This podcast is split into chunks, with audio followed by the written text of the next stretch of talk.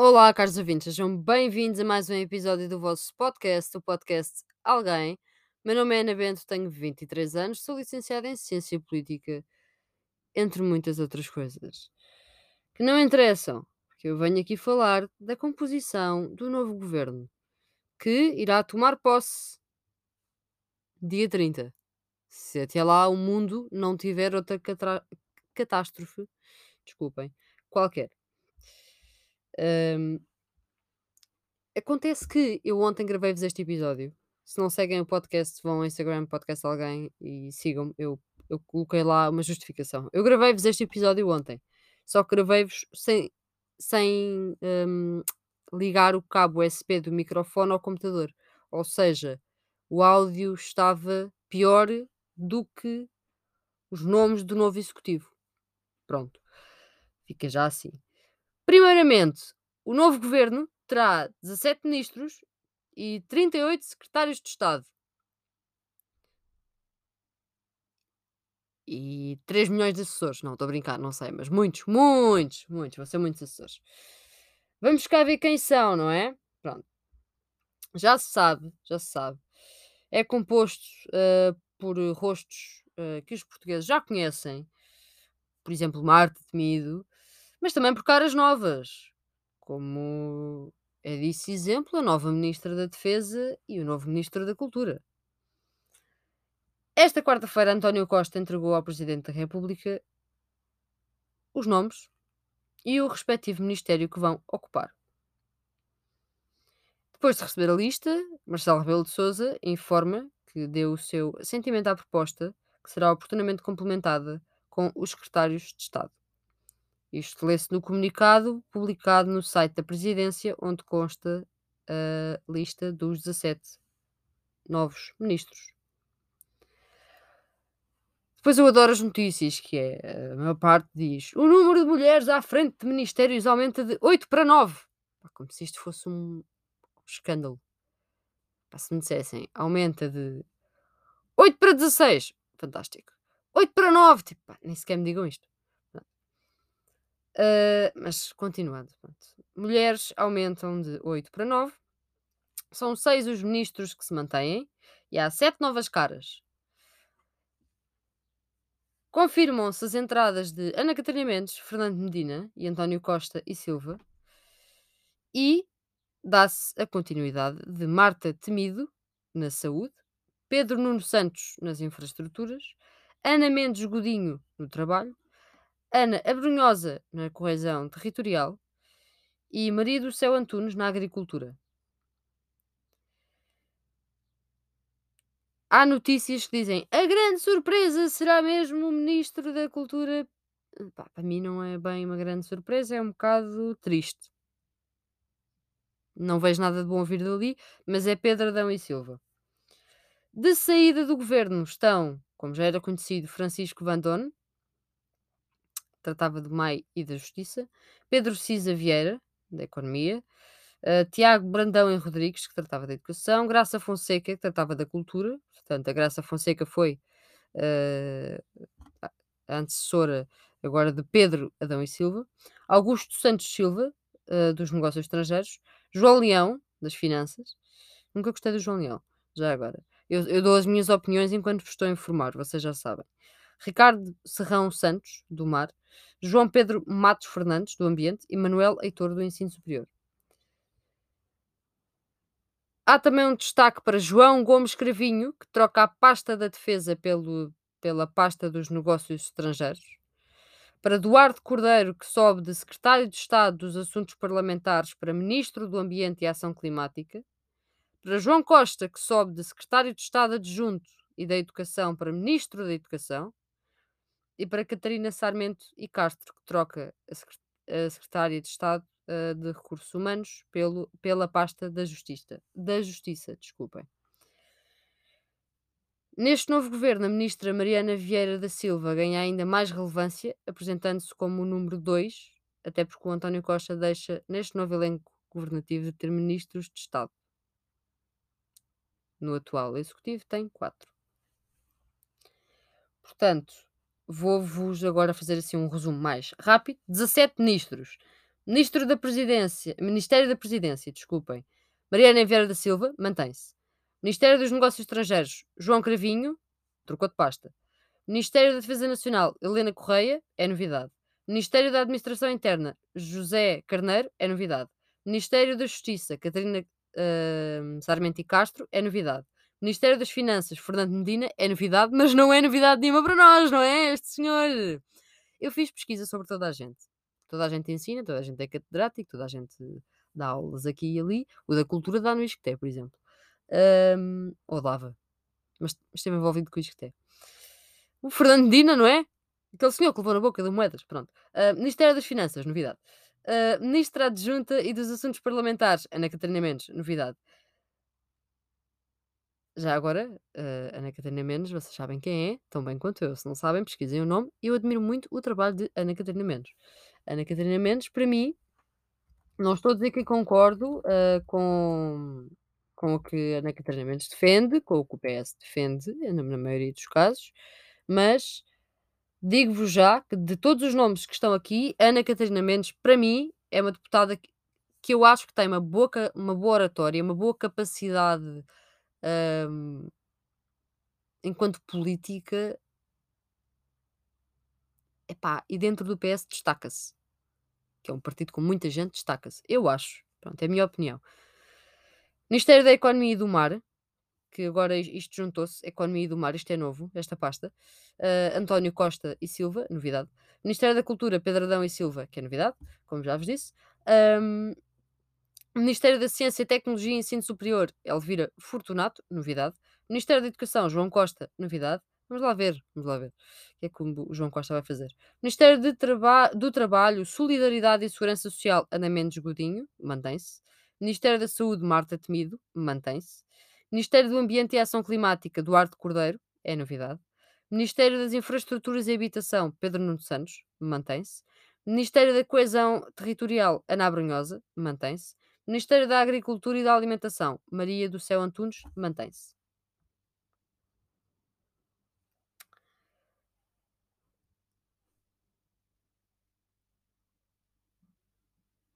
Eu achei engraçado. Agora fazendo aqui hum, uma, uma, assim, um à parte. O Marcelo ficou eu não diria irritado, como as notícias dizem, eu diria amoado por ver os nomes dos ministros na comunicação social. Então dispensou a reunião com o Costa. Pronto, ele devia ser informado antes de estar nos mídia. Mas ele não deveria ter tido a reação que teve. Foi apanhado de surpresa, foi informado literalmente pelos mídia, mas não devia ter tido a reação que teve. É assim, enquanto Presidente da República, Marcelo Rebelo de Sousa tem que ter uma posição diferente uh, do comum mortal. Não é que ele não seja um comum mortal, mas tem que ter. E a reação que teve foi de um miúdo de 3 anos que ficou amoado. O quê? Disseram à comunicação social que eram os ministros e não me disseram a mim? Então, olhem, eu dispenso a reunião com o Costa. Epá, epá. Ó oh, Marcelo. Ó oh, Marcelo, por um lado eu percebo que estejas chateado, mas por outro não podes mostrar isso ao mundo. Há coisas que temos que guardar para nós quando temos certos cargos. E há coisas que temos que guardar para nós sempre. Mas, mas pronto. já agora, os ministérios vão passar a estar concentrados no mesmo espaço, o edifício da Caixa Geral de Depósitos. Eu acho que há muita gente que fica confusa com a Caixa Geral de Depósitos. Então eu vou aqui só dar aqui um, um, um resumozinho da, do que é que é. Vocês sabem que é, vocês têm uma noção do que é que é, mas pronto, é uma instituição financeira, como é óbvio, a portuguesa, mas vou dar aqui um resumozinho, pronto. A Caixa Geral de Depósitos, a sigla CGD, é uma instituição financeira portuguesa, uh, é o segundo maior banco em Portugal, detido pelo Governo da República Portuguesa, opera como um banco universal, uh, opera uma substancial de varejo e banco comercial em Portugal, banco como serviços uh, financeiros especializados, banca de investimento e seguros. Internacionalmente, o grupo está focado no crescimento da sua posição, particularmente na China, no Brasil e em África. Nos primeiros nove meses de 2021, a Caixa Geral de Depósitos teve lucros de 429 milhões de euros. E como eu estava a dizer, uh, ainda há pouco. Vai ser no edifício, hã, pronto, a sede é, se não estou em erro, na Avenida João ah, não me recordo, Avenida João em Alvalade, malta. Pronto, é em Lisboa, em Alvalade. Pronto. Hum,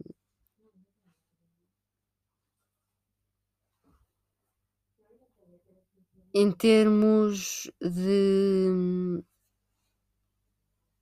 coisas a dizer sobre a Caixa Geral de de Depósitos, eu prefiro não comentar, ok? Só só dei aqui esta coisa assim para vocês, para vocês perceberem: "Ah, ok, a Caixa Geral de Depósitos tem esta posição". Agora dramas e tal, isto não é um episódio para isso. Hum outro ponto, Marcelo ficou chateado com a exclusão de Alexandre Leitão do novo governo.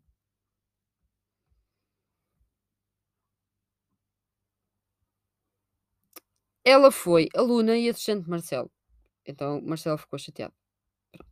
Portanto, se vocês virem alguma coisa a dizer que o Marcelo está chateado com a exclusão de Alexandre Leitão do novo governo, hum ela foi aluna e assistente dele. Pronto, é isto. Só para não ficarem confusos. E, agora que eu já vos dei todo um resumo, pronto, dia 30 e tal, etc. Entretanto, também vamos ver como é que vão funcionar os partidos dentro do Parlamento. E, a propósito disso, quem é que tem andado muito calado? Quem é que tem andado muito no silêncio? De vez em quando mete uns tweets, como é óbvio, pronto. Mas, sem ser isso, não faz grande coisa. André Ventura. E o que é que soube nos últimos dias? Que a Cristina Rodrigues vai ser assessora do Chega. Cristina Rodrigues, em 2020, hum, saiu do em junho de 2020, desvinculou-se do PAN e ficou como deputada, hã, independente. Deputada não inscrita. E parecia ter conquistado, porque para mim sempre me pareceu, nunca achei que ela tivesse conquistado, alguns meses depois lutas feministas, lutas de esquerda, os direitos hã, das minorias. Isto tudo no Twitter. A rainha do Twitter, Cristina Rodrigues. A rainha do Twitter. O que é que não ficou de lado? Pronto, foi a sua entrada no Chega, pela janela da assessoria, não é? Que é confirmada pela própria, ela colocou um tweet. E vocês perguntam: o que é que tem a ver uma ex, hum, IRA, porque ela, pronto, também tinha ali ligações com o IRA, ao partido da extrema-direita? Em número, hã, 34 propostas. Cristina Rodrigues já quis impedir a utilização de dinheiros públicos para financiamento direto ou indireto de atividades ma tauromáquicas, mas o Chega disse-lhe que não, na Assembleia da República. Quando a deputada não inscrita avançou com a tentativa de harmonizar, hum, a taxa de IVA aplicável aos serviços médico-veterinários, André Ventura ajudou-a, mas não foi suficiente. Na altura de criar o crime de ocultação de riqueza com vista à prevenção da corrupção e aumento da integridade pública, Ventura ausentou-se e, para garantir o direito dos trabalhadores à desconexão profissional, o líder do Chega absteve-se. Diferentes frases de diferentes fases de um jogo que parece até ter começado antes de a deputada se desvincular do PAN e que culminou na sua contratação como assessora parlamentar do Chega. Foi eh, anunciada há dois dias, isto foi dia 23 de março, pela própria no Twitter. Isto foi fantástico. E toda a gente estava, não, isto não pode ser, ela enlouqueceu. Não, mas depois começaram a sair, saiu o comunicado oficial eh, e depois caiu-lhe tudo em cima, com toda a razão. Sur- eu fiquei surpresa? Não. Houve quem ficasse? Claro. Há quem não saiba quem é esta mulher e agora já sabe? Também. Ela vai levar muito tempo com ódio? Também. Vai recuperar, hum, aquela credibilidade, hã, frágil, na minha opinião, que tinha? Se calhar não, não é? Porque não se pisam linhas vermelhas, Cristina, não se pisam linhas vermelhas. E eu eu eu dirijo-me assim às pessoas e vocês ficam: "Mas ninguém te ouve". Olhem, só para que saibam só para que saibam, quando eu fiz o episódio sobre o "mas", a Renata Câmara ouviu e vai falar comigo a seguir. Props camarada, está bem? Portanto, se a Cristina tiver a ouvir, Cristina eu sei que todos temos que pagar o ordenado ao final do mês mas não se pisa essa linha vermelha. Há aí muito atendimento ao público, precisa de gente. Força, Cristina, pedias-me ajuda? Agora, isso não. O que tu fizeste, não. Mas pronto, vamos continuar.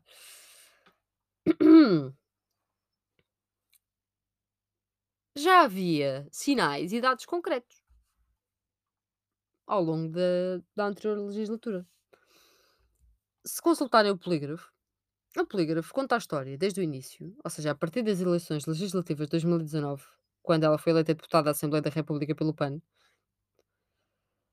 Ahm, bastaram ainda assim alguns meses para passar a independente, ou não inscrita, como preferirem, acusando a direção do PAN de a silenciar e condicionar a sua capacidade de trabalho. Pá. Ela é advogada, temos que compreender. Nada contra advogados, foi uma, foi, foi uma piada, certo? Ok? Calma. Ahm, e nem a mudança de líder, de André Silva, por Inês Souza Real, que foi o maior disparate. O André Silva já era um disparate. A Inês Souza Real é um disparate maior. Isto nem, nem isto fez cessar as, hostilidades, não é? E depois temos o Twitter, que é a máquina da propaganda, não é? Porque em junho de 2020, Cristina Rodrigues torna-se deputada não inscrita, o seu trabalho é pouco reconhecido, o seu nome é quase anónimo na esfera pública. Meio ano depois, é criada uma conta no Twitter que contou durante algum tempo com mais de 10 mil seguidores. E o objetivo da senhora deputada não podia ser mais claro agilizar a comunicação entre eleitores e ser eleita, ser reconhecida pelas propostas defendidas no Parlamento, ser tida como, e isto foi sempre uma coisa que ela quis, acessível, próxima e à distância de um clique. E manteve isto durante meses, com propostas que agradavam à esquerda e à direita. Juntou-se, juntou eh, no seu círculo e comunidade bloquistas, comunistas, eleitores do PAN, socialistas, liberais, até militantes do Chega, vejam só. E a cada proposta era um aplauso. Esta mulher era uma estrela. A cada tweet, centenas de aprovações e agradecimentos. Até quando deixou o cargo na Assembleia da República, lembrou o momento em que falou com o Ferro Rodrigues no dia em que se desvinculou do PAN, fazendo questão de publicar da sua conta o que lhe teria sido dito. Ela disse, hum, e passo a citar: Este disse-me que agora cabia-me a mim demonstrar que era uma decisão positiva para a democracia. Espero que tenha sido. Foi uma honra servir-vos. Não serei candidata nestas eleições. Obrigada por tudo. Com estas e outras partilhas, ela conseguiu conquistar o espaço público. O Twitter, o carinho. Que, por exemplo, Joaquim Catar Moreira, deputada não inscrita, não teve.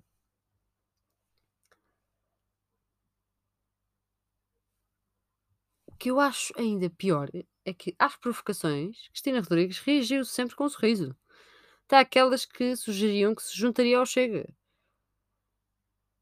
Ela sempre achou piada a isto. Mas a verdade é que o passado da ex-deputada não é isento de controvérsia, não é? Ela, ah, enquanto advogada, prestou apoio jurídico ao grupo de intervenção e resgate animal, o IRA, que sabemos que está cheio de fach facharia, não é? Pronto. Em 2018, a PJ inves- investigou o grupo por suspeitas de crimes violentos e a reportagem transmitida à data pela TVI informava que os, os resgates de animais maltratados envolviam ativistas encapuçados em violência. A ligação a grupos de extrema-direita também foi posta a descoberto, com membros do IRA, alegadamente envolvidos com a Juveléu, organizações de segurança privada e coberta pelo PAN que declarou que Rodrigues prestou esclarecimentos jurídicos a esta associação em nome individual, desconhecendo qualquer prática à margem da lei, tal como, aliás, o fez com tantas outras pessoas, associações e grupos informais. Quatro anos depois, o mesmo cargo de prestação de serviços jurídicos é agora assumido no Partido do Chega, liderado por André Ventura, com quem Rodrigues não parece ter uma relação de desconfiança. Cristina Rodrigues foi a que mais votou a favor das propostas do Chega e a que menos votou contra, não é? Giro. Divulgado em 2021 e com dados que vão desde 25 de outubro de 2019 até à votação de 27 de outubro de 2021, o estudo Proximidade e Distâncias, Análise da Atividade Parlamentar de 2015-2021, do investigador Frederico Munhoz, revela que foi Rodrigues que mais apoio chega nas suas iniciativas. Das 24 propostas contabilizadas desde que Rodrigues se tornou independente, ela votou favora- favoravelmente a 12 delas, que é só metade. Por exemplo, uh, seguida, já agora, pela, pela, pela Iniciativa Liberal não é? e pelo CDS-PP, que aprovaram ambos 11, uh, e pelo PAN, que aprovou 10. O PSD só concordou com 3, o Bloco com 2, a Qatar, o PS e o PEV com uma. Resta o PCP com 0. Absteve-se, uh, Cristina Rodrigues absteve-se ainda em 11 propostas e votou apenas, apenas, contra uma. Assim, a taxa de reprovação da ex-deputada em relação ao Partido de Ventura é a mais baixa de todos os grupos parlamentares e deputados não inscritos, já que todos eles reprovaram pelo menos seis propostas do Chega. Importa também notar, uh, porém, que Cristina Rodrigues só se tornou deputada não inscrita quando Ventura já tinha apresentado seis propostas na Assembleia da República. Pronto.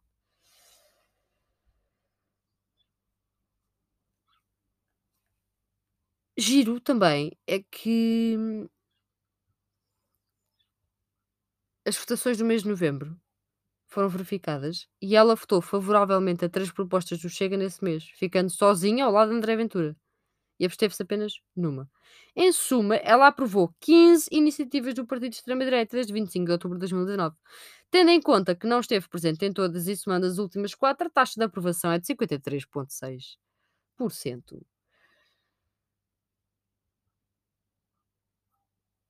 Que é que vocês acham disto? E o Chega também namorou, namorou o eleitorado do PAN, já quis aumentar eh, as sanções nos maus tratos a animais, mas depois tem um candidato que alegadamente terá morto um cão à paulada, por exemplo. Uh, Ventura responde pelo partido, mas é sozinho, é? Ele, ele é sozinho, ele, as- ele era sozinho e agarrava as franjas do eleitorado. E eu acredito que vai continuar sozinho e que ele vai ser uma palhaçada, mas veremos. Ahm,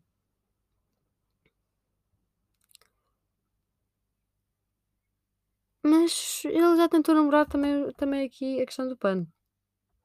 Em 2019 apresentou ao país a coelha também, comprada há 7 anos. E a reação geral foi de gozo. hum, porque é a Cássia, não é? Mas isto foi, isto foi estudado.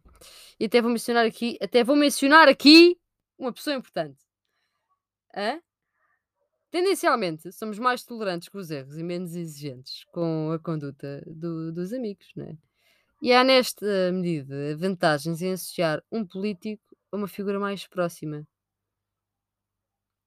Quem é que afirmou isto? Sofia Aureliano, grande professora, especialista e coordenadora da pós-graduação em Comunicação e Marketing Político do ISCS. Ahm, a pós-graduação que eu estou a tirar. E é verdade, é verdade. Dá um lado mais humano à pessoa.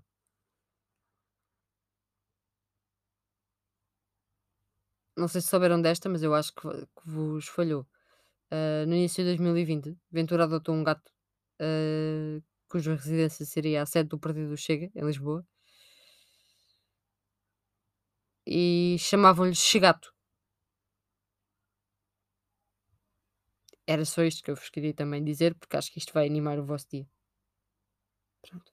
Ah, acho que era. Voltando aqui à, à Cristina. Ahm, já perdeu seguidores no Twitter. Primeiro dezenas, depois centenas. ah, e vai continuar. Mas claro que há ali um balanço depois será feito gradualmente pelo eleitorado do Chega, não é? Ela continua a garantir que as funções são jurídicas e que lhe foi assegurada a possibilidade de continuar a trabalhar certos temas. Nem vou entrar por aí. Nem vou entrar por aí porque acho que nem ficava bem a mim, nem. Pronto.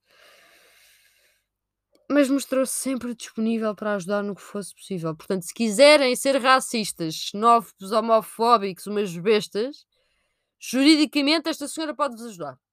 Ok? Pronto. Uh, já vos apresentei os ministros, já falei sobre esta situação, já dei aqui uma paulada na situação da nova assessora do Chega. Isto é apenas a minha opinião. A questão dos ministros é factual. Podem ir ao site da presidência, estão lá os nomes, vão ver quem são as pessoas, pesquisem. Acho que é sempre bom sabermos. Porque depois há destas coisas, não é? É sempre bom sabermos quem são as pessoas que estão dentro do, do Parlamento, quem são as pessoas que fazem parte dos ministérios, quem são as pessoas, quem são os deputados, quem é toda a gente, porque depois existem pessoas, pronto, neste caso como a Cristina Rodrigues, que era adorada, depois, depois faz isto, não é? Depois faz isto que, que, que não me choca, mas, mas que já se estava à espera. Volto a dizer, muito feio. Há linhas que não se, há linhas que não se passam. E esta é uma delas. Muito obrigada, caros ouvintes, e até uma próxima.